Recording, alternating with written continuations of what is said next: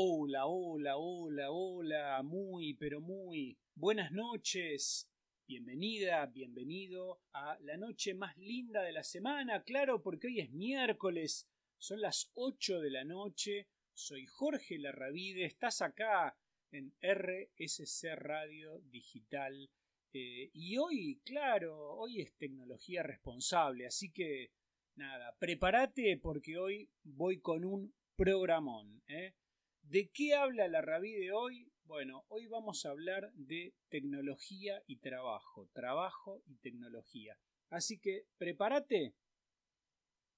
Me tomo unos matecitos mientras tanto te cuento y arrancamos. Bueno, para hablar de trabajo y tecnología, de tecnología y trabajo, lo primero que quiero este, contarte, ¿no? Y que quiero que repasemos juntos este, viste que a mí siempre me gusta dar eh, cifras, dar eh, números, hablar con datos, ¿no? Además de, de contarte cosas interesantes y conceptos, me gusta darte datos. Así que para hablar de los números del trabajo, del mundo del trabajo este, en Argentina, ¿sí? Este, voy a estar tomando este, lo que te voy a nombrar ahora, tiene que ver con los datos que surgen del último reporte del INDEC en relación justamente al mundo de trabajo en Argentina. Y luego, más avanzado en el programa, vamos a estar hablando de cómo entra la tecnología y toda otra serie de cosas atrás de esto. Empecemos por los números, desde ya te anticipo que no son buenos, ¿eh? así que nada, prepárate. Eh, en Argentina el 53% de las personas están inactivas, ¿no? Eh, ¿A qué le llama inactivas el INDEC, el Instituto Nacional de Estadísticas y Censos? Eh, son las personas que no tienen trabajo y que tampoco lo están buscando. ¿Ok? No tienen trabajo y no lo están buscando. Y hay un 47% que es lo que llaman la lo que se llama la población económicamente activa, ¿sí? Eh, que serían en cantidad de personas este, unos 13 millones y medio de personas. ¿sí? Eso es la población económicamente activa. O sea, hay más de la mitad que están inactivos, un poquito menos de la mitad que están activos que estamos activos. De los que estamos activos, ¿sí? hay un 27% que no son asalariados, ¿no? No cobran un sueldo. Son unos 3 millones y medio de personas, un montón. La gran mayoría de estas personas eh, trabajan por su cuenta, este, muchos de ellos, varios millones son monotributistas, ¿sí? Este, así que esos son estos 27% que no cobran un sueldo. Y hay un 73%, o sea, lo que le resta para llegar al 100%, que son asalariados, ¿sí? es decir, que cobran un salario, cobran un sueldo. De estos, de estos hay este, dos grupos grandes, ¿no? Este, que es un grupo de este, personas que eh, trabajan en blanco, es decir, que tienen, por ejemplo, descuento jubilatorio, aportan para su jubilación. Esto en cantidad de gente apenas superan los 6 millones de personas. ¿Está? Y después hay una cantidad enorme de gente, que son 3 millones de personas, que no tienen descuento jubilatorio, ni tienen ninguna clase de este, de protección en ese sentido porque eh, trabajan en negro. ¿sí? Es lo que se llama la economía en negro o la economía informal. Y también hay otro número enorme, ¿no? si bien se está achicando un poquito, pero eh, sigue siendo enorme, que es un 7% que representa casi un millón de personas que son desocupados. ¿Está bien? Estas cifras son duras, ¿no? Como te decía, son terribles. Pero una de las, una de las cosas que muestran es que solamente 6 millones de personas en la Argentina, Argentina ya, ahora estamos por tener el censo, pero Argentina estimamos que tiene una población más o menos de un unos 46 millones de personas. Entonces, en un país de 46 millones de personas, solo 6 millones de personas tienen trabajo en blanco y aportes. ¿no? La segunda cuestión que tiene que ver con esto es que solo 6 millones de personas que aportan al sistema jubilatorio para alguna vez ser jubilado, jubilada, eh, solo 6 millones de personas son los que sostienen a todos los jubilados y pensionados que hay en Argentina. ¿no? Por eso no es de extrañar que las jubilaciones que se pagan sean tan bajas y, todo el sistema jubilatorio esté en crisis, ¿no? porque eh, hay muy poca gente que aporta, entonces hay muy, muy pocos que aportan para pagarle este, a todos los jubilados y pensionados. Bueno, y la otra parte que también es dura de este reporte, ¿no? Este, ahí hablamos de las cantidades este, en cada eh, subgrupo, eh, vinculado con el mundo del trabajo, tiene que ver con los eh, ingresos, ¿no? Ingresos, con los sueldos. Entonces también, ¿no? En Argentina el INDEC lo que hace es medir los ingresos y en el último reporte, que es el mismo habla del último cuatrimestre del año pasado, del año 2021, lo que dice el INDEC ¿no? es que el ingreso promedio en Argentina es de 52.553 pesos. Ese es el ingreso promedio. ¿no? Y que si lo abrimos por género, este, por estos temas que ya sabemos y que lamentablemente se siguen dando en Argentina por las brechas de género, el promedio en varones, en el género masculino, es de 60 mil pesos, mientras que el promedio en las mujeres es de 45 mil pesos. ¿sí? Lo cual, una diferencia bastante grande. Recién hay que recorrer varios eh, andariveles de las estadísticas para llegar a la gente este, que más gana y la gente que más gana, tampoco te creas que es una fortuna, ¿eh? gana 122 mil pesos. Ese es el promedio, ¿está bien? Eh, el promedio de ingreso personal. Si esto lo medimos este, en el ingreso promedio del hogar, ¿no? Dijimos que el ingreso promedio de la persona es 52 mil, el ingreso promedio del hogar es de 98 mil, ¿está bien? Eso es según las estadísticas este, del INDEC. Y te digo que es un número duro porque obviamente, ¿no? Si acá estás hablando de una familia que tenga que pagar un alquiler, tiene que este, mandar pibes a la escuela, vestirse, comer y qué sé yo, la verdad, magia hace con la plata, no sé cómo hace. Eh, bueno, con esta introducción, ¿no? Ahora quiero ir como al segundo paso de esto. Quiero empezar a charlar de de cómo se puede salir de esto, ¿no? Este, sin hablar ni de política, este, pero sí hablar de lo que es la economía del conocimiento, ¿sí? ¿Qué es la economía del conocimiento si vos nunca lo escuchaste? La economía del conocimiento tiene que ver con aquellas actividades productivas, ¿no? que tienen como característica el uso intensivo de la tecnología y que necesitan capital humano muy calificado. ¿sí? personas que sepan mucho, que tengan mucho conocimiento. ¿Qué tipo de actividades están incluidas típicamente en la economía del conocimiento? Bueno, una de las que hablamos y hoy vamos a hablar bastante que tiene que ver con el software y todos los servicios informáticos y todo lo que es lo digital. otra parte que tiene que ver con la producción y postproducción audiovisual la biotecnología, la neurotecnología y todo lo que es la ingeniería genética, todo lo que es industria aeroespacial y satelital, la nanotecnología y la nanociencia, todo lo que es inteligencia artificial, robótica, Internet de las Cosas, todo lo que tiene que ver con actividades de ingeniería, ciencias exactas, este, ciencias médicas, tareas de investigación, desarrollo experimental todo lo que tiene que ver con la geología este, y demás. ¿no? Todas estas actividades son las más dinámicas. ¿Por qué es tan importante? Porque son las más dinámicas. Tienen un potencial enorme para aumentar la productividad, la cantidad y la calidad del empleo y también las exportaciones, ¿no?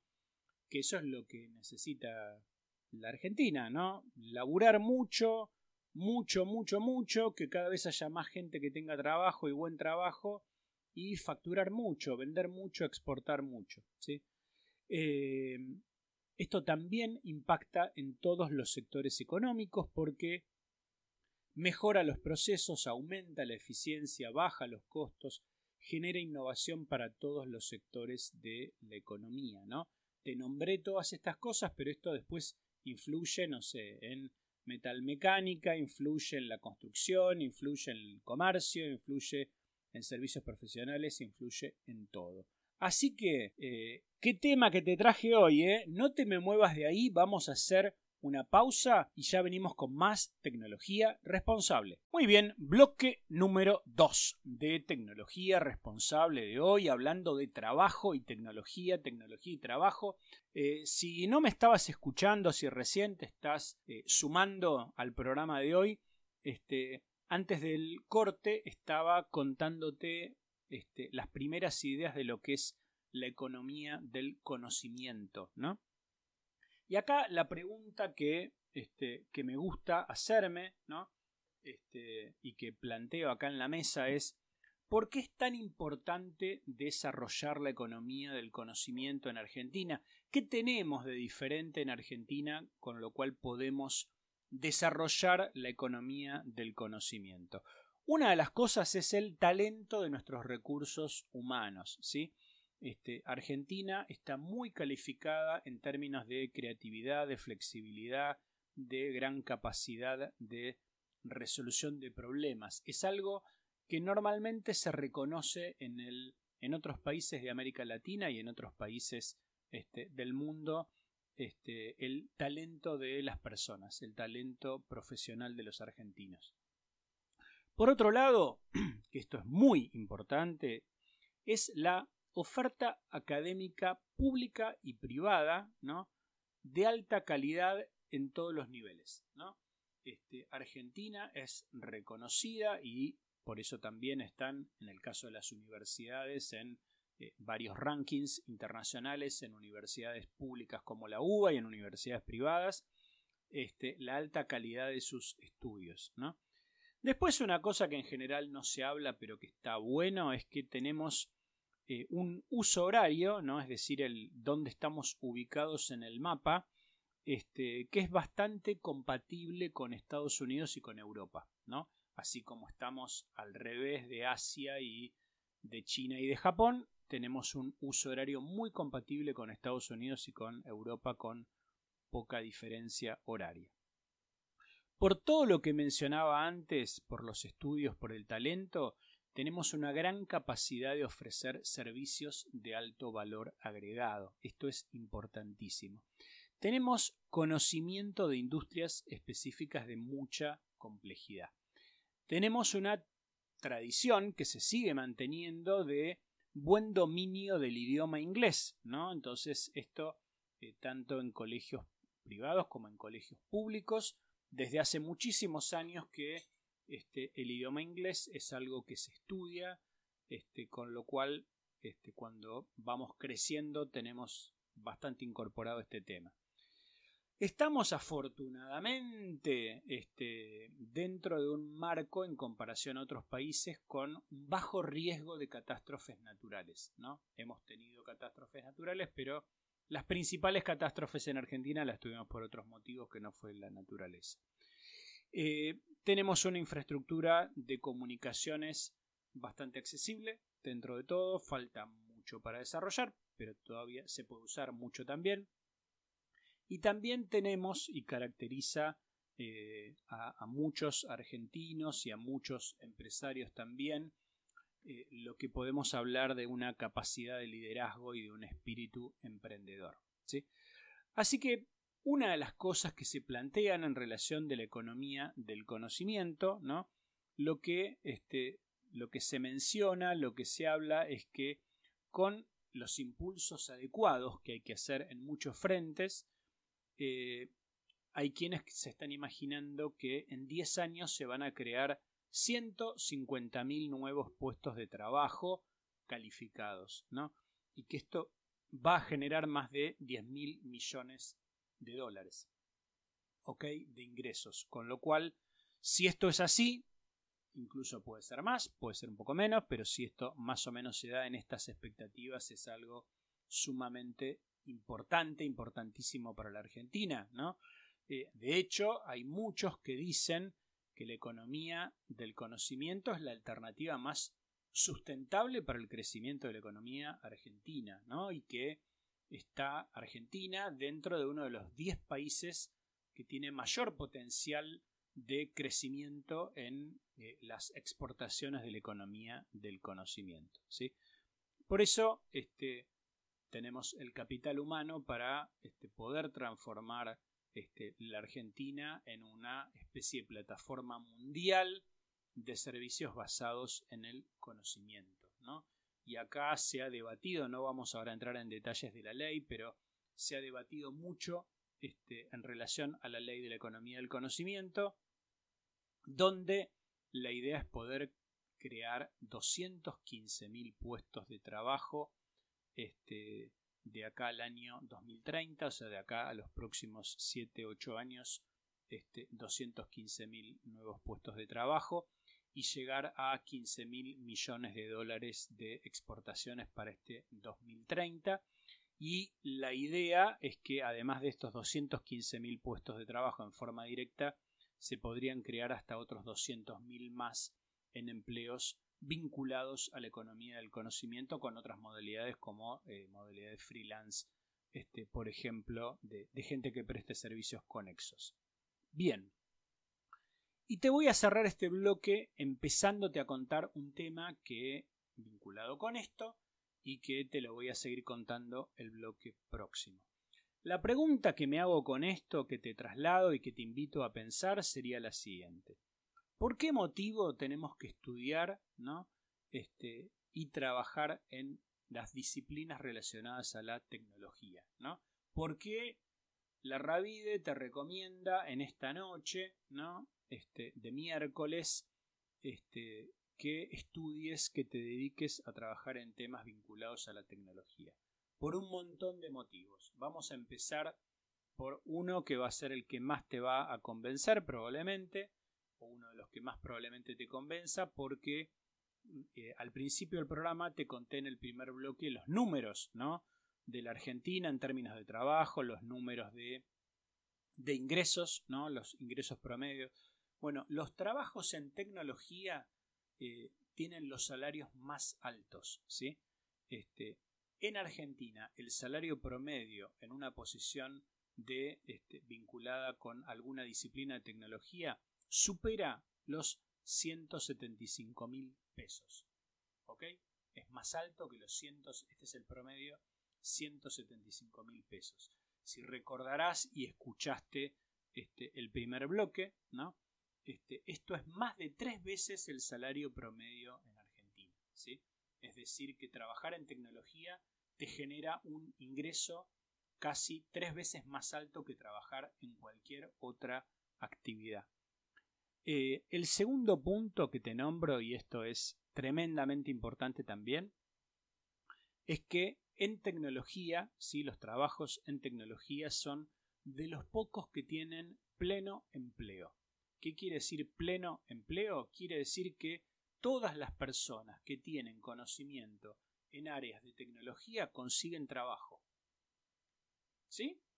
Re loco, ¿no? Bueno, ah, y ya que te, di también las cifras de desocupados, todas las personas que saben tecnología eh, tienen trabajo. Es más, hay déficit de especialistas. Todavía se necesitan miles de personas que sepan estas cosas y no se consiguen. ¿Está bien? Eh, si vos estás eh, pensando qué estudiar, ya sea porque querés hacer una carrera universitaria, por ejemplo, u otra cosa, ahora después te voy a contar, pero ponele que quieras hacer una carrera universitaria, la verdad, lo mejor que te puede pasar es al menos pensar, evaluar, estudiar alguna disciplina vinculada con la tecnología. ¿sí? Eh, por ejemplo, psicólogos, contadores, abogados, arquitectos, hay un montón de profesiones que no solo no tienen pleno empleo, sino que todo lo contrario, están totalmente saturadas. Entonces eh, hay un exceso de profesionales de esas este, disciplinas, motivo por lo cual hay muchas personas de esas disciplinas que no tienen trabajo. ¿Está bien? Porque no hay trabajo para todos. ¿Está bien? Em, entonces, te dejo con esta idea picando. Este, podés estudiar temas de tecnología que realmente vale la pena. No te me muevas de ahí, vamos a hacer la segunda pausa escuchar unas lindas canciones y ya venimos con más tecnología responsable. Muy bien, bloque 3 de tecnología responsable de hoy. Estamos hablando de tecnología y trabajo y reciente estaba dando, empezando a dar como una suerte de motivos de por qué está bueno que te dediques a esto, ¿no? Recién te mencionaba el tema del pleno empleo, te mencionaba el tema de los salarios, ¿no? Que son más de tres veces más altos que en cualquier actividad económica. Te menciono ahora algo que también está vinculado con esto, que es el lo que podemos llamar trabajo de calidad. ¿no? Eh, todos los trabajos en tecnología son en empresas que ofrecen trabajo de calidad. ¿A qué le llamo trabajo de calidad? Quiere decir que eh, vas a trabajar en blanco, es decir, que vas a tener aportes jubilatorios, vas a tener medicina prepaga, vas a tener un montón de beneficios que ahora después también te voy a contar otra cosa. Eh, en tecnología no hay precarización. En tecnología no hay gente que trabaje en negro. No hay gente que no tenga medicina y que no tenga jubilación. ¿Y por qué te nombro esto? Porque lamentablemente en Argentina hay un montón de actividades económicas este, donde eh, sí existe el trabajo en negro y existe la precarización. Por ejemplo, ¿no? Este te nombro uno, pero vos conocerás y me podrás decir muchos otros. En gastronomía, este, quienes trabajan en gastronomía, de camareros, de este, cocineros, de ayudantes de cocinas, de lavacopas. En gastronomía, eh, más de la mitad de las personas que trabajan están en negro. En comercio en general, para las personas que trabajan en locales comerciales, hay también un alto porcentaje de personas que trabajan en negro. ¿Está bien? Entonces, acá la recomendación, además de lo anterior, es si yo tengo una mayor calificación, no, no hace falta que acepte un trabajo en negro. Me puedo presentar en un trabajo mejor, ¿no? Por eso es esto que te hablaba antes de la economía del conocimiento, donde dentro de esto está el software, ¿no? los programas, que es una industria que la verdad le puede dar este, muchísimo trabajo a muchas argentinas y argentinos, ¿no? y que puede generar miles de millones de dólares en exportaciones, como te estaba comentando antes. Respecto de los beneficios, bueno, acá simplemente, si vos te pones a buscar y a mirar, lo que las empresas le ofrecen a las personas que trabajan este, en temas de tecnología este, realmente es eh, muy variado, pero además es fenomenal. Desde, no sé, por ejemplo, es muy común que haya bonos por desempeño. Un bono, si nunca estuviste con, estos temas y no, no conoces, es como una especie de premio, como si fuera algún sueldo extra entonces, en lugar de ganar los 12 sueldos más el aguinaldo, los 13 sueldos, este, por ahí tenés uno, dos, tres sueldos más este, si es que tuviste buenos resultados. Muchas de estas empresas tienen eh, mayor cantidad eh, de días de vacaciones. Muchas de estas empresas te ofrecen modalidad flexible eh, de trabajo, ¿sí? con horarios que se adecúen a tu realidad familiar este, y también a tu gusto, porque una de las cosas que hoy se está propiciando y sobre todo en estas empresas es lo que se llama un balance adecuado, correcto entre la vida laboral y la vida personal, ¿no? Hay empresas que no solo, no solo permiten que el eh, colaborador trabaje en forma remota, sino que podría estar viajando mientras trabaja, ¿no? Eh, hay empresas que hacen publicidad con esto, que dicen nosotros queremos que nuestra gente esté contenta y si se va de viaje y, se conecta para trabajar estando en otro lado, eh, que lo haga. ¿Está bien? Porque lo que buscan no es, esto es muy importante y es cultural, ¿no? Lo que buscan es que la persona haga, este, cumpla su tarea, este, haga su trabajo cumpliendo objetivos de la mejor forma posible. ¿Está bien? No están buscando una persona que cumpla la formalidad de un horario y esté sentado en un escritorio sin hacer nada. ¿Está bien? Tienen descuentos en gimnasios, tienen montones de cosas, ¿no? Descuentos para capacitarse eh, o capacitaciones directamente cubiertas y demás.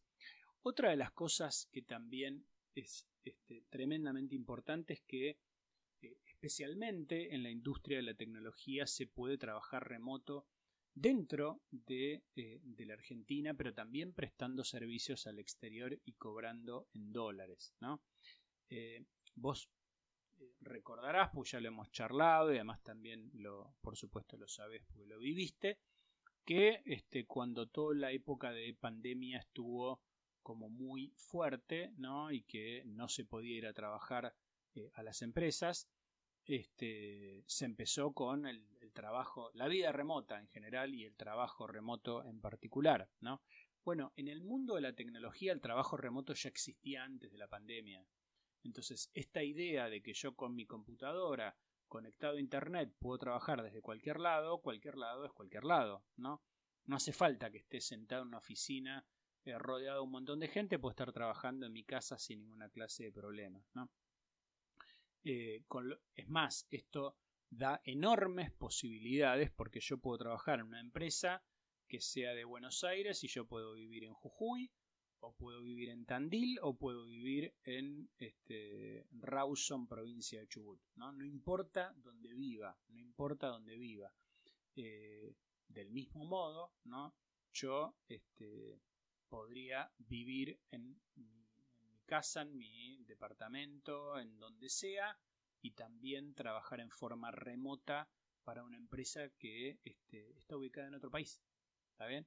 Esto cada vez es más común y cada vez es más común, sobre todo en el mundo de la tecnología. Con esto lo que quiero es darte un gran impulso, ¿no? Porque todos, todos nosotros podemos estudiar temas relacionados a la tecnología, ¿no?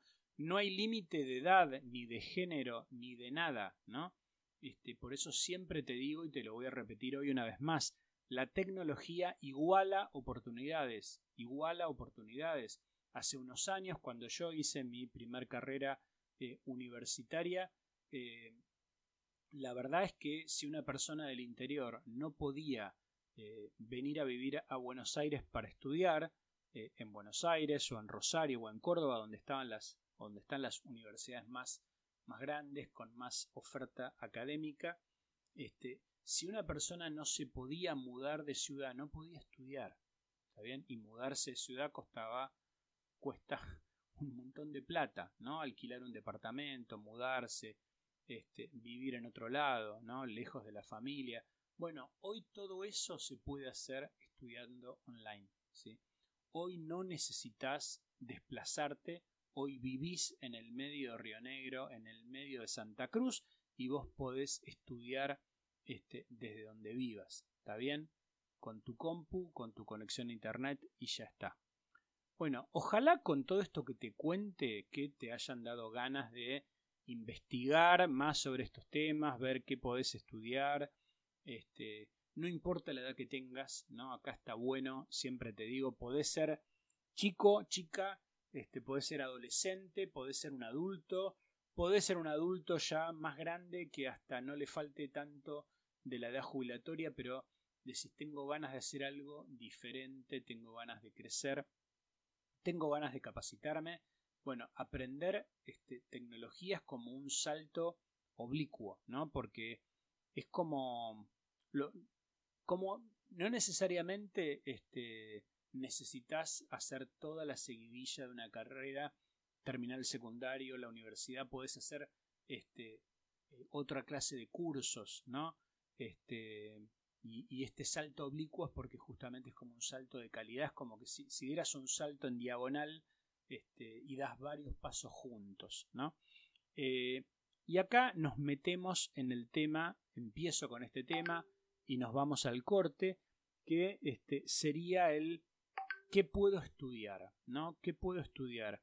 Bueno, eh, esto que te decía recién, eh, se pueden hacer no solamente carreras universitarias extensas, sino que cada vez se usan más y se hacen cursos cortos intensivos, ¿no? Y esto es muy importante porque este, hay gente que por ahí me dice, bueno, está bien, pero yo ya o no estudié o me falta tal cosa o yo no haría una carrera de cinco años o de cuatro años. Bueno, hay muchas capacitaciones por ahí cortas de meses este, o de pocas semanas que este, incluso algunas que no necesitan ni siquiera no tienen correlatividades este, y no necesitas tener conocimientos previos en la materia para poder eh, aprender esto, ¿no? Así que bueno, te voy a nombrar ahora qué cosas son las que podés estudiar porque qué tipos de trabajos son los que vas a poder conseguir. Te nombro el primero antes de irme al corte. Y el primero, el más conocido por todos, o por lo menos el más en la boca de todos, son los programadores, ¿no? los desarrolladores de software. Son las personas que programan en código todo, ¿viste todo lo que vos usás en tu celu, en aplicaciones o todo lo que usás en tu computadora? Bueno, hay gente que desarrolla lo que se llama el frontend, que sería lo visual, este, que es como vos usás, por ejemplo, una aplicación o una plataforma. Están los que desarrollan el backend, que son todas las cosas que ocurren atrás, ¿no? Todo lo que los sistemas ejecutan y resuelven este, por detrás. Eh, no te me vayas de ahí, porque esto se puso tremendo, ¿eh? Increíble. No te me vayas de ahí. Hacemos el último corte y ya seguimos con más tecnología responsable. Cuarto bloque. Eh, te estaba contando qué cosas se pueden estudiar, este, qué hay en términos de las carreras, en términos de sobre todo los empleos que después podés conseguir. Te nombré recién los programadores, te nombro lo que son los especialistas en transformación digital, ¿no? Este, esto sirve para todo, para sistemas, para procesos, para digitalizar una empresa, para digitalizar hasta un gobierno, ¿no? La transformación digital este, es uno de los andariveles centrales en este mundo digital que estamos viviendo. Están los especialistas en ciberseguridad. Hablamos muchas veces del tema de hackeos, de delitos informáticos. Bueno, los especialistas en ciberseguridad, en seguridad en Internet, están justamente para prevenir los fraudes, para este, prevenir toda esta clase de problemas. Están los especialistas en Big Data, ¿no? los, que los que analizan un gran volumen de datos para poder generar conclusiones. Están cercano a esto lo que se llaman los científicos de data, de datos, ¿no? Este, hay incluso en la UBA hay una carrera nueva que se llama eh, ciencia de datos que no existía, ¿no? que está en la Facultad de Ciencias Exactas. Eh, están los especialistas en inteligencia artificial. Ya este, el programa pasado te conté mucho de inteligencia artificial. Este, están los que pueden llegar a eh, diseñar y crear objetos, robots, autos autónomos. Están los especialistas en blockchain, también la semana pasada te hablé de eso. Criptomonedas, Bitcoin, eh, cloud computing, ¿no? todo lo vinculado con lo que es la nube de Internet, lo vinculado a machine learning, ¿no? Eh, análisis de datos, modelos cognitivos. Están los diseñadores web, ¿no? todos los que hacen como antes era y también siguen existiendo. Por supuesto, los diseñadores gráficos están los diseñadores web, los que hacen todas las interfaces hermosas que usamos en nuestro celular o en nuestra compu, toda la parte gráfica. Están todos los que hacen la UX, ¿no? El user experience, el poder entender cómo una persona usa una aplicación, un programa, ¿no? Todo lo vinculado con la con la usabilidad, con el diseño de las interfaces. Están los que hacen eh, impresión 3D. Esto también es eh, algo que explota en este momento, ¿no? Los que modelan ideas y construyen productos, ¿no? En relación a eso, este, con impresoras 3D. Están los arquitectos de sistemas, ¿no? Que son los que deciden y organizan qué sistemas usar en una empresa. Así como están los arquitectos de casas, están los arquitectos de sistemas, ¿no? Por ahí nunca lo escuchaste, pero es así. Están los product managers, ¿no? Todos los que son especialistas en desarrollos de productos. Por ejemplo, si vos usás un home banking, te nombro cualquier cosa, hay alguien que se dedica, se especializa en hacer home bankings. Eh, está todo lo vinculado al marketing digital, que tiene un montón de disciplinas, desde los que hacen contenidos en redes sociales, los que hacen tareas también en redes sociales de community manager, por ejemplo, los que manejan todo lo que son las publicaciones y las respuestas este, a los usuarios en redes sociales. Están los especialistas en publicidad digital o también se llama paid media. Eh, hay un millón, un millón de cosas este, que se pueden hacer. No solo te nombré las principales, no te quiero aburrir con esto, pero tenés ya un montón de data. Otra de las cosas que siempre me preguntan en redes sociales, en eh, mi cuenta de Twitter y en Instagram en arroba Jorge Larravide es ¿dónde puedo estudiar? ¿no? ¿Dónde estudio? ¿no? Eh, bueno, desde ya entras a Google y te dedicas a investigar. Te doy este, algunos datos así simplemente para ayudarte la búsqueda. Pero hay una amplia variedad gigantesca de lugares tanto públicos como privados. Hay actividades que son gratis y hay otras que tienen costo. Y hay unas modalidades muy interesantes que ahora te voy a contar y voy a cerrar el programa con eso. Dentro de lo que son instituciones públicas, hay algo muy interesante para ir formando en estas disciplinas, ¿no? Este, que por ejemplo lo están haciendo en la ciudad de Buenos Aires, en Cava, este, vinculado a los eh, chicos del secundario y del primario, ¿no? Hay este, unas iniciativas que se llaman Aprender Programando, por ejemplo, que está dirigido a alumnos de cuarto y quinto año del secundario, y hay también una variante que se llama Aprender Programando Primeros Pasos, que está dirigido a chicas y chicos de cuarto a séptimo grado de la primaria. ¿Está bien? Esto es para que ya desde pequeños ¿no? Empiecen a relacionarse con temas de la programación, este, de la robótica y de todas estas disciplinas que te estaba contando.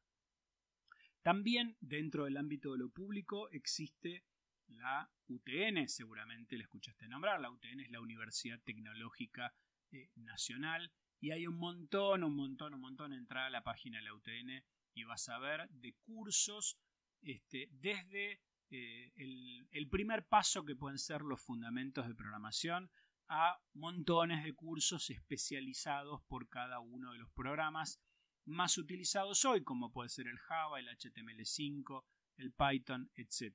¿sí?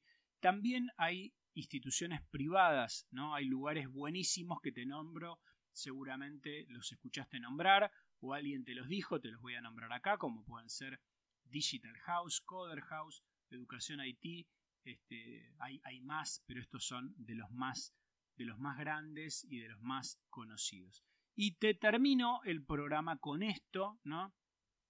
Que sería lo disruptivo, ¿no? Algo muy disruptivo que este, se puede aprender a programar con la Academia Henry, ¿sí? Academia Henry. Lo vas a encontrar en soyhenry.com ¿sí? Si no buscas Academia Henry en Google y lo vas a encontrar.